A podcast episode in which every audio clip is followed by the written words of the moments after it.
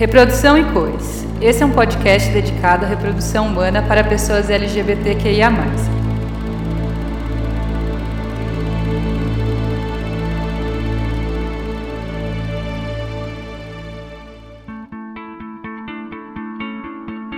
E nesse segundo episódio falaremos o porquê da criação desse podcast. Eu sou a Luísa Isper e estou aqui com o Sérgio. Sérgio, o porquê da criação desse podcast? Oi Luísa, tudo bem? É, hoje é um tema super importante né, que a gente vai falar. A gente já se apresentou no primeiro episódio e agora a gente vai conversar sobre a importância de existir um podcast sobre reprodução humana LGBTQIA. Como a gente já comentou, existem outros podcasts sobre saúde, inclusive sobre reprodução humana, abordando questões relacionadas à medicina reprodutiva, mas dificilmente a gente tem atenção voltada exclusivamente para as pessoas LGBTQIA. E por quê? É muito diferente quando a gente está falando de reprodução humana para casais heterossexuais inférteis e a população LGBTQIA. Por que um podcast? Merece realmente um podcast voltado para essa população, Luísa?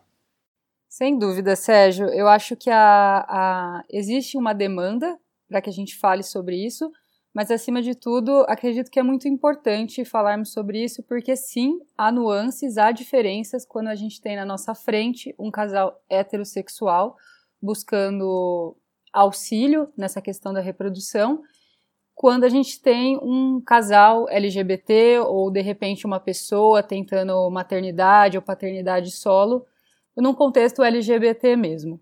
Mas antes da gente falar aqui do porquê que a gente resolveu trazer esse, esse assunto, Sérgio, eu gostaria que você me falasse, você que já tem uma vasta experiência aí, né, 20 anos já trabalhando com reprodução, quando você tem na sua frente uma pessoa LGBT ou um casal que seja composto por pessoas dessa sigla, quais são as primeiras dúvidas que eles trazem, via de regra?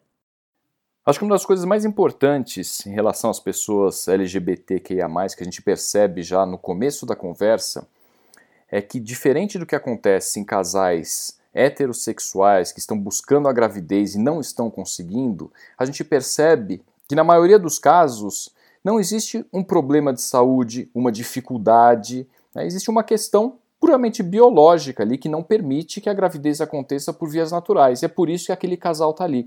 Então esse casal já entra num cenário diferente do que a gente está acostumado né, ao longo de todos esses anos a tratar, a atender. Isso nas próprias clínicas de reprodução. As clínicas todas foram idealizadas para atender casais inférteis, casais com dificuldade para engravidar. Então, doutor, qual será que é o nosso problema? Por que, que a gente não está conseguindo? A gente faz a investigação básica, a gente faz todos aqueles exames, tenta achar um diagnóstico, a partir desse diagnóstico a gente propõe uma conduta e a gente vai conversar nos próximos episódios aqui sobre justamente essa questão, que na maior parte das vezes a gente não está diante de um problema de saúde, não existe nenhuma doença, nada nesse sentido.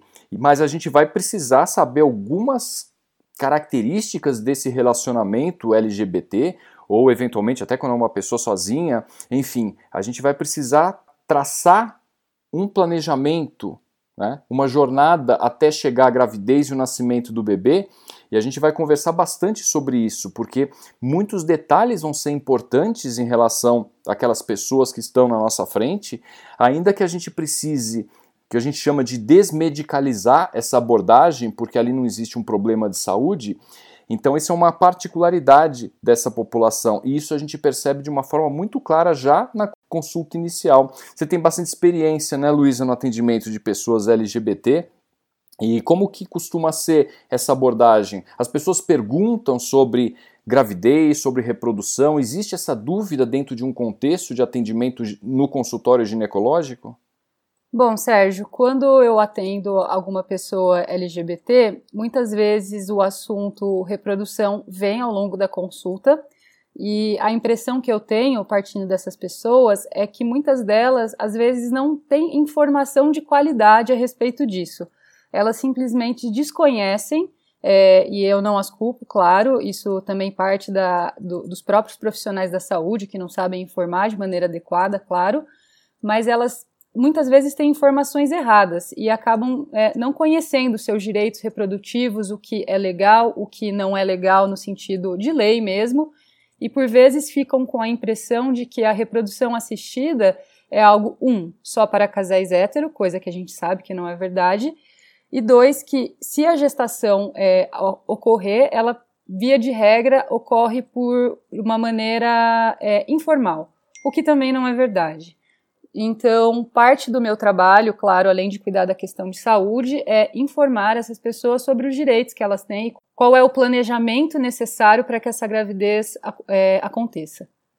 É, eu acho que é bem isso mesmo. Às vezes a gente sente que as pessoas chegam e entram na clínica, entram na consulta com aquela sensação de que estamos entrando num espaço que não, não foi feito para nós. Né? Não foi feito para a gente esse espaço. A gente está aqui porque a gente está com o sonho de ter realmente um bebê, mas é, será que a gente deveria estar tá aqui? E isso é super importante, né? Mostrar que as pessoas têm assim total direito. O objetivo da medicina reprodutiva não é mais simplesmente tratar pessoas com problemas de infertilidade. Isso precisa ficar muito claro. O objetivo é permitir o nascimento de um bebê quando as técnicas de reprodução assistida forem necessárias. É isso. Né? É basicamente isso. É por isso que a gente trabalha, por isso que existe essa especialidade. Hoje em dia não se fala mais o esterileuta, o infertileuta, eram termos que se usava muito no, no passado, né? a gente não usa mais. São especialistas em reprodução humana assistida, ponto.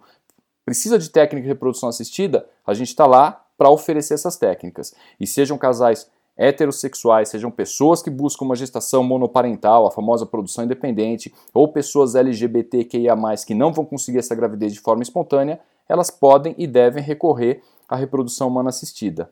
E legal você falar isso, Sérgio, porque por vezes no consultório essa essa ideia de ter filhos às vezes não parte do próprio paciente. Vem de, um, de uma pergunta minha, e aí, você pensa em ter filhos? É um plano na sua vida? Em especial em mulheres é, é, homossexuais, bissexuais, que já estão se aproximando ali do 30, dos 35 anos, momento que a gente sabe que a reserva ovariana e a qualidade de óvulo caem, assunto que a gente vai falar um pouquinho mais para frente, mas que até então nunca tinham pensado nisso e muito menos não acreditavam que poderiam é, um dia gestar pelas vias legais, né, pelas vias corretas e com auxílio da medicina reprodutiva. É interessante você também usar esse, esse termo, Sérgio, esterileutas, infertileutas. Você, na tua experiência, vê sobreposição de casos de pessoas LGBT com quadros de infertilidade, não aqueles pela imposição biológica, pela composição do casal, mas é possível que indivíduos desse casal ou a pessoa em si que está procurando uma gestação monoparental também tenha questões associadas à infertilidade do ponto de vista patológico, é algo que a gente também investiga? Sem dúvida, qualquer pessoa pode ter uma dificuldade para engravidar. O que acontece é que a gente precisa detalhar a história para saber o seguinte: essa pessoa, né, que seria a pessoa que vai engravidar, a pessoa com útero, ela já foi exposta à chance de gravidez? Isso é super importante. Uma vez que ela já tenha sido exposta à chance de gravidez, seja um casal heterossexual ou uma união LGBT, na qual existem os dois gametas, né, existem, existem óvulos, existem espermatozoides, ela já foi exposta à chance de gravidez? Se já foi exposta e porventura essa gravidez não aconteceu, é mandatória essa investigação. Por quê? Porque a técnica de reprodução assistida pode depender do resultado desses exames. E aí entra uma discussão muito importante, muito relevante que a gente costuma ter, né, em relação àquelas pessoas é, nas quais não houve exposição à chance de gravidez. Então vamos pegar um exemplo claro aqui, por exemplo, uma união homoafetiva feminina. Então a gente tem só óvulos, só úteros.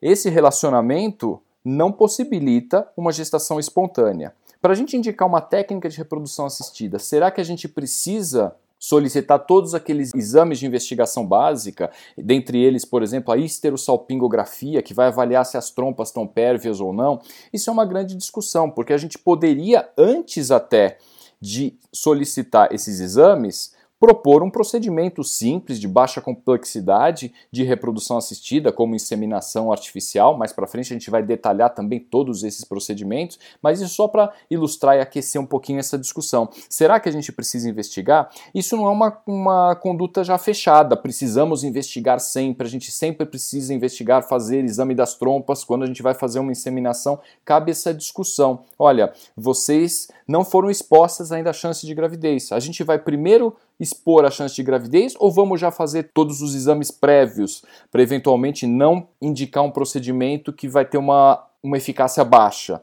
Né? É uma grande discussão. Cabe a história para a gente entender o que está acontecendo e com isso a gente vai discutir junto e vai conversar. Vamos fazer exames? Não vamos fazer exames. A gente não é dono da verdade, a gente não vai falar, olha, é obrigatória, a realização dos exames de investigação de fertilidade é obrigatória. Mas como assim, doutor, exame de investigação de infertilidade? Eu não tenho quadro de infertilidade. Simplesmente a gente não engravida porque só temos óvulos. Você concorda ou não? Concordo, e, e, é importante a gente falar sobre isso também, porque fica no imaginário popular que reprodução assistida, reprodução humana, necessariamente passa por uma fertilização in vitro, necessariamente é um tratamento que envolve múltiplos procedimentos e múltiplas medicações. É claro que muitas vezes serão necessários, mas nem sempre a gente está falando das técnicas mais complexas, né? Existem vias mais simples, de baixa complexidade e até menos custosas para o casal, a depender ali da, da composição. Perfeito, exatamente isso. E ainda falando, né, é, voltando a esse, a gente começa devagar, daqui a pouco a gente já está discutindo vários temas aqui, né? Tem tanto assunto que a gente precisa conversar, né? mas é, voltando então àquela questão por que existe esse podcast? A gente está falando sobre dúvidas, sobre procedimentos necessários. Você já falou também sobre uma questão aí de legislação, o que, que é permitido, o que, que não é. Vale a pena a gente falar que o nosso órgão regulador, né, o Conselho Federal de Medicina, de tempos em tempos ele atualiza algumas resoluções e a gente tem que seguir essas resoluções. A gente vai discutir também aqui o que foi determinado pelo Conselho Federal de Medicina, o que a gente pode, o que a gente deve fazer, é, e isso regula não só a questão LGBT, mas também o tratamento de reprodução humana assistida de uma forma geral, né? Exato, porque hoje, em 2022, no momento que a gente está gravando esse podcast, é, filhos de pessoas LGBT podem ter na certidão de nascimento o nome de dois, de dois pais, de duas mães, e saber dessa parte de legislação, é, tanto do ponto de vista do CFM, mas também para os outros desdobramentos legais, é importante a gente ter isso bem claro, porque isso tem desdobramentos é, em relação à herança, a toda a questão da filiação, do plano de saúde. Não, aqui não existe, não existe diferença né, em relação a obrigações né, dos pais, das mães, tanto de casais, os chamados assim heteronormativos, como de casais LGBT. Uma vez que existe a criança, existem pais, existem mães, pode existir só um pai, pode existir só uma mãe, mas tudo isso precisa ficar muito bem claro, precisa ser bem discutido. Antigamente ficava naquilo, ah, vamos fazer um tratamento, parecia que era uma coisa feita meio assim por baixo dos panos, ah, vamos fazer uma inseminação, ah, mas aí vai registrar no nome de quem? Ah, escolhe uma das duas para fazer o registro. Isso não existe mais. Isso não existe mais, a gente vai discutir depois mais detalhadamente como que isso é feito, né, toda essa questão de legislação. E você comentou também um pouco sobre a orientação quando você pergunta em consultório, e aí questão de, de gravidez, vocês pensam em ter filhos né, no futuro, como que é isso? E a gente sabe que é super importante o planejamento reprodutivo em pessoas LGBT, não só no que se refere a, a técnicas para gestação imediata, mas para o planejamento futuro, porque a gente sabe que boa parte dessas pessoas tem não só eh, nos planos a questão de ter filhos, mas eventualmente estão em tratamento de hormonização ou vão iniciar um tratamento de hormonização e precisam ter a orientação em relação ao que fazer no que diz respeito aos gametas. Né? a hormonização, a gente está falando, obviamente, de pessoas trans que vão fazer uso, eventualmente, de estrogênio, uso de testosterona, e muitas vezes não tem essa informação do que, que pode acontecer com o potencial reprodutivo depois de meses ou anos de utilização desses hormônios. E é fundamental esse tipo de orientação. A gente vai ter também episódio focado nesse, nesse assunto específico, que é importante, é um assunto que muitos médicos desconhecem porque não estão habituados a tratar de pessoas fazendo esse tipo de tratamento, concorda? Concordo sim, Sérgio. E falando em planejamento também, outro aspecto que é importante a gente considerar no que tange a reprodução assistida é até mesmo um planejamento financeiro. É, a gente sabe, bom, filhos dão custos, claro, isso também tem que ser planejado, mas as técnicas de reprodução humana podem, a depender de qual técnica utilizado, claro, podem envolver valores mais altos e ter esse planejamento é, com antecedência é uma coisa que no futuro pode sim permitir uma gestação. Quando a gente pensa de antemão e se planeja para isso, é algo que nos aproxima dessa gravidez.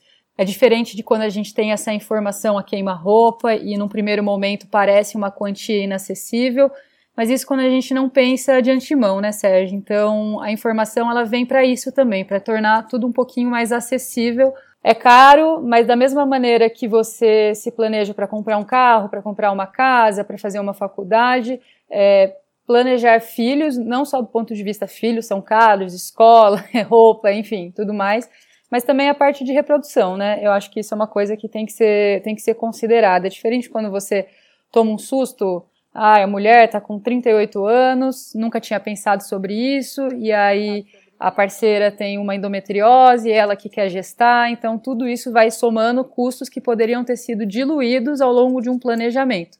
Supondo que essas fossem pessoas que tivessem informação, o que a gente sabe que na maioria das vezes não é verdade. A maioria das vezes, é, a não ser que a pessoa faça uma busca ativa, ou enfim, esteja exposto a um ambiente mais informado nesse aspecto, não é um, um, um tema que cai no colo das pessoas, diferente de casais heterossexuais, que a pressão de vamos ter filhos, quando o filho vem, isso vem de maneira automática, né? Casa e as pessoas já começam a esperar o filho. E quando o filho não vem, existe, se for o desejo do casal, né, a investigação da infertilidade, enfim, do motivo pelo qual o filho não vem, ela vem como que inclusa no pacote. Coisa que não acontece em, em casais é, LGBT de maneira geral. Então, essa é uma parte importante também, o planejamento financeiro. É como se, é como se a gravidez e filho já, já estivesse no roteiro, já estivesse no script de casais heterossexuais, Exato. mas não de casais LGBT, casais homoafetivos, né? É, de repente, nossa, ah, vocês querem ter filho? Ah, vocês pensam em ter filhos, né? Parece, poxa, isso aqui não não não estava sabendo disso né? e é isso que você falou né o planejamento reprodutivo não é só planejar qual técnica que vai ser usada né você precisa planejar financeiramente porque a gente sabe que infelizmente esses tratamentos Exato. não são acessíveis a toda a população principalmente os tratamentos de alta complexidade a gente vai di diferenciar tratamentos de alta e baixa complexidade nos próximos episódios mas é isso a gente está aqui para trazer informações, né? Para trazer informações, esse é o objetivo desse podcast.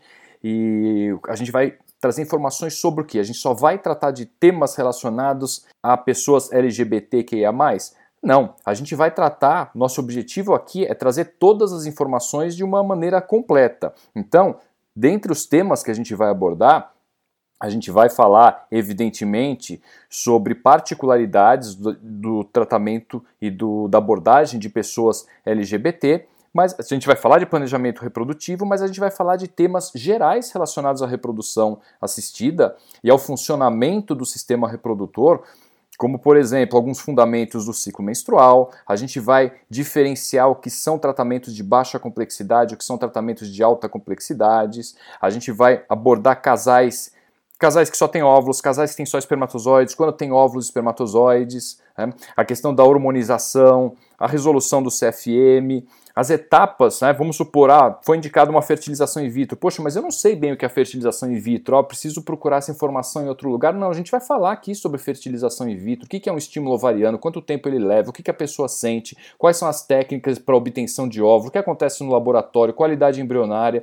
Enfim, a gente vai trazer todas as informações que a gente julga necessárias para uma pessoa, ou para um casal, ou para pessoas que estão buscando de uma forma geral ter filhos. Né? Gravidez e filhos, aumentar a família. E a gente vai ter alguns episódios muito interessantes, né, Luísa? Como por exemplo aquelas três perguntas de ouro que vão indicar o caminho que deve ser seguido. Né? A gente não vai falar aqui, até para criar um certo suspense, mas a gente vai discutir nos próximos episódios. Vai ter um episódio específico que vai tratar de três perguntas fundamentais que vão mostrar o início do caminho para onde a gente tem que ir, né? que mais? E eu queria acrescentar a sua fala também, Sérgio, que são informações para as pessoas que buscam a, a reprodução, mas também para profissionais da saúde, né? Porque é, esse espaço de desinformação que existe na reprodução humana no contexto LGBTQIA+, não, e eu diria que talvez na maior parte, não é só das pessoas diretamente envolvidas, as pessoas LGBTQIA+, mas também dos profissionais da saúde de maneira geral que, como a gente já comentou no episódio anterior, não faz parte da formação da maioria de nós da área da saúde. E por ser muitas vezes um assunto negligenciado, grande parte das pessoas não faz uma busca ativa por informações corretas. Então, existe uma grande falha em orientar mesmo os pacientes, seja o ginecologista, seja o pediatra, seja o psicólogo, seja o clínico geral, seja o endocrinologista seja uma enfermeira na UBS, enfim, acho que todas as especialidades precisam sim se atualizar nesse âmbito e eu acho que esse é um espaço, é um canal que pode ser de grande valia para todos, né? não só para quem busca realmente uma gestação. É, e a gente quer também né, que esse podcast, o Reprodução em Cores, seja um canal de comunicação direta que as pessoas vão ter com a gente, né, como especialistas em reprodução assistida, toda essa parte né, que da medicina que envolve a reprodução humana, que vai desde o planejamento até a hora do parto, né? E deve ser realmente um canal direto. As pessoas podem e devem entrar em contato com a gente, porque é muito natural que ouvindo episódios do nosso podcast surjam dúvidas. Fala, puxa, nossa, eu queria saber isso, eu queria saber aquilo, ah, isso aqui não ficou muito claro para mim. Então a gente tem um canal direto. E qual é esse canal? As pessoas podem escrever para a gente. Qual que é esse canal? Temos sim um canal direto, Sérgio. As pessoas é, podem e devem sim, é, não só tirar dúvida, mas enfim, se quiserem fazer alguma, algum comentário, nos corrigir em algum aspecto.